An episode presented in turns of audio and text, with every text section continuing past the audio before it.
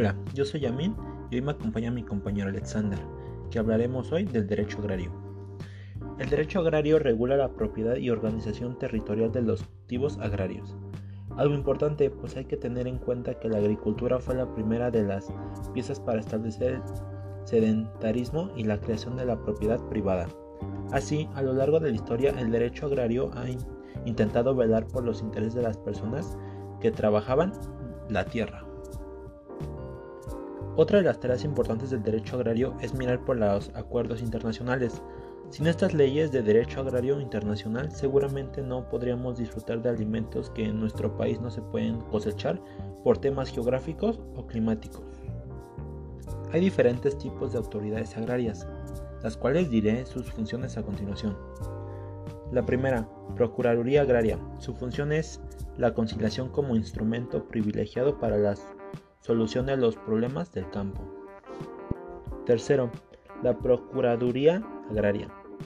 Su función es la necesidad de otorgar garantías en la seguridad jurídica de la tendencia de la tierra, acceso a una expedita expartición de justicia y la asesoría legal a los campesinos.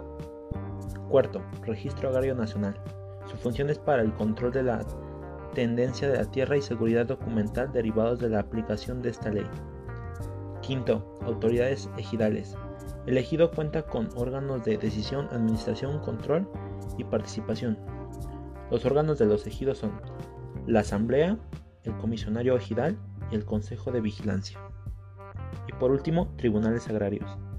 Esta tiene la finalidad de proteger los derechos tanto individuales como colectivos a través de la impartición de la justicia agraria.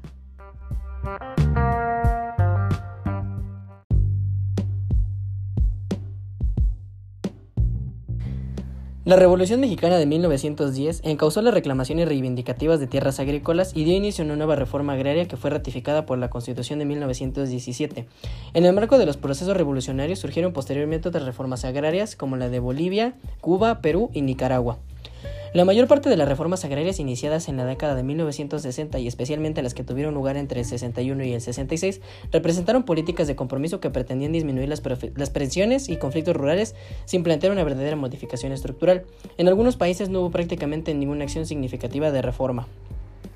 Las reformas que tuvieron lugar durante procesos revolucionarios violentos como el de México en la década de 1910, en Bolivia en el 53 y en Cuba en el 59 fueron reformas de gran alcance que debilitaron el sistema latifundista y crearon nuevas reformas de organización agraria.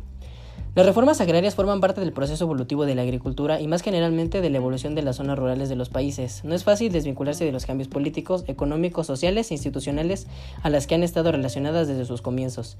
Se reconoce que las formas han contribuido a la paz social, a la reducción o a la eliminación de las relaciones feudales en las zonas rurales, a una mayor atención a las tierras ocupadas por comunidades indígenas, al respeto de la dignidad del hombre y de la mujer campesinos, y a la participación política y al gremial del campesinado.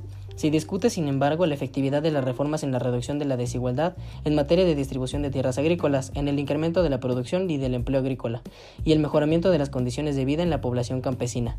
Se considera que conforman el rezago los expedientes que al momento de modificarse en el artículo 27 constitucional de 1992 se encontraban en trámite por no haberse dictado resolución definitiva con base en la legislación anterior y que substanciados debidamente se, se debían remitir a los tribunales agrarios competentes para su sentencia.